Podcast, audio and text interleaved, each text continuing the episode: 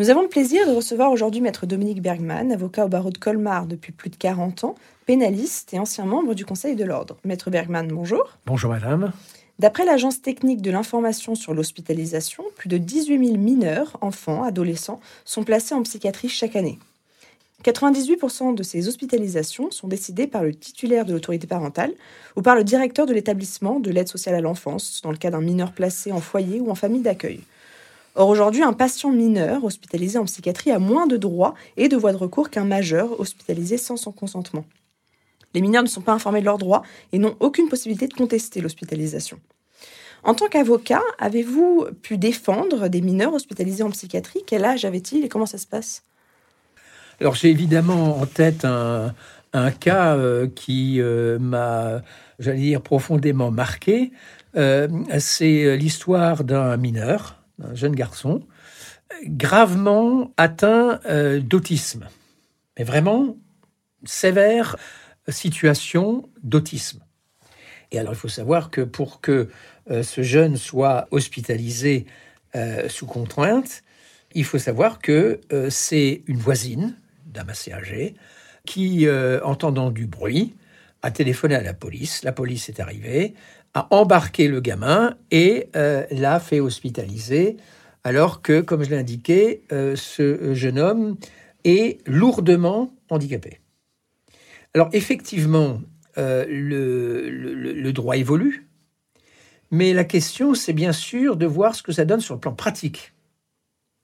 À l'heure actuelle, on ne peut pas se réfugier derrière d'abord la minorité d'un enfant, et surtout derrière un diagnostic d'autisme, donc de dérangement psychologique important, pour, entre guillemets, se passer de la vie de cet enfant, respectivement de ses parents.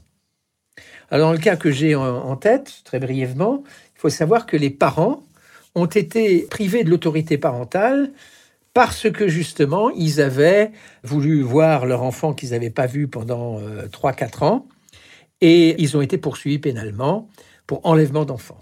D'accord? Ils ont été condamnés donc au pénal, à de la prison ferme pour les parents, à de la prison avec sursis pour le frère. Donc, ma réponse, c'est de dire que lorsqu'on a affaire, et c'est ça le, le droit euh, positif actuel, c'est que un enfant autiste ne euh, permet pas de passer outre son consentement. En d'autres termes, eh bien, même si c'est difficile, et dans cette affaire, euh, il faut savoir que les parents sont euh, vent debout, que ce soit le père, la mère ou le frère aîné. Alors, comment pouvez-vous aider une famille, des parents, qui contestent la vie médicale et l'hospitalisation sous contrainte de leur enfant mineur?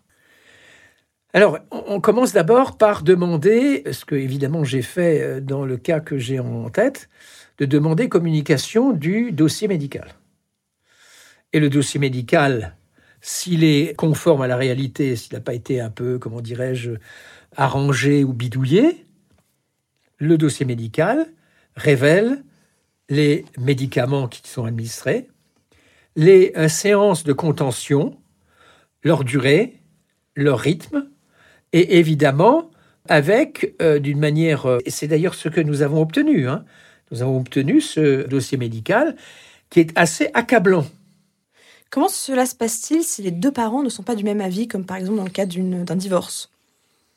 Alors évidemment, là, vous posez une question euh, qui se, qui se pose fréquemment. Sachez que dès que une autorité judiciaire est confrontée soit l'absence de parents, soit de dissension entre les parents, c'est mauvais pour la personne qui est hospitalisée. D'accord? Pourquoi? Bah Parce que c'est une rupture du front de défense.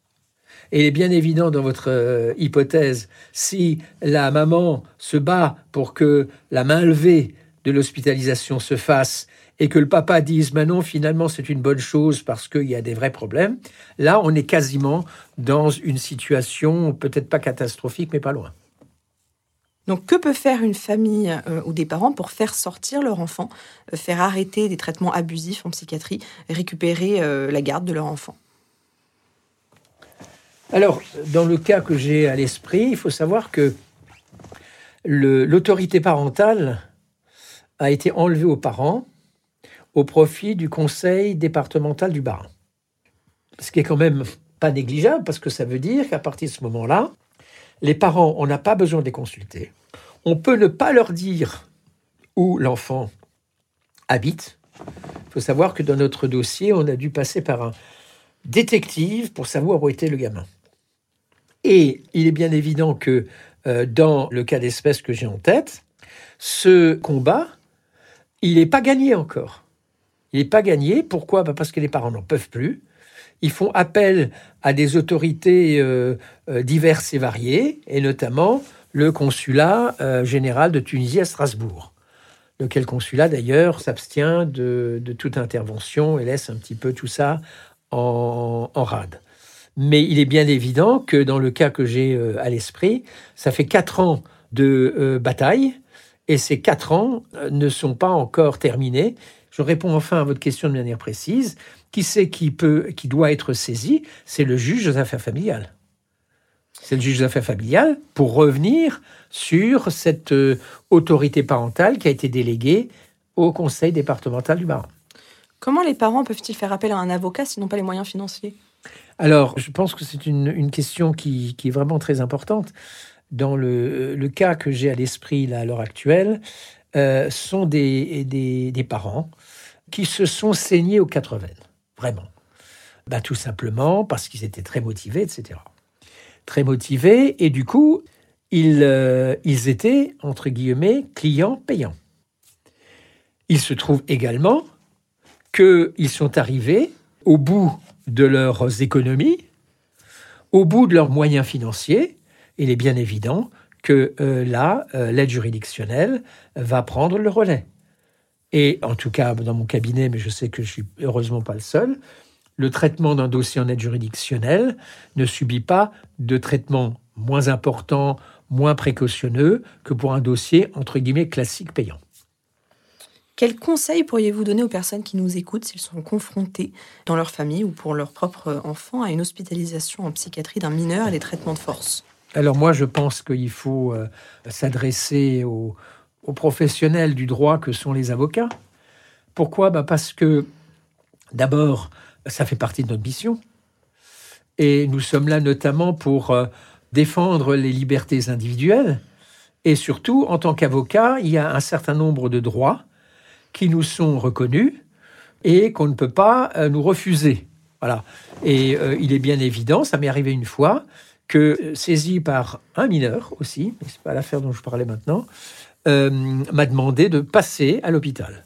Et donc je suis allé à l'hôpital, on m'a laissé entrer. Là, j'ai pu constater que les conditions, si vous voulez, je mets ça entre guillemets, d'hébergement, étaient terribles. Et donc, euh, je pense que la seule solution, c'est ça. Il ne faut pas oublier que lorsqu'on ne connaît pas d'avocat, lorsqu'on a le droit de bénéficier de l'aide juridictionnelle, et c'est le cas d'ailleurs pour des mineurs, hein, il faut s'adresser aux bâtonniers de l'ordre des avocats dont dépend euh, l'établissement euh, psychiatrique en cause. Donc, recours à l'avocat prioritaire. Maître Bergman, merci beaucoup. Pour toute information sur les abus en psychiatrie ou pour apporter un témoignage, vous pouvez contacter la Commission des citoyens pour les droits de l'homme au 01 40 01 09 70 ou visiter son site internet www.ccdh.fr.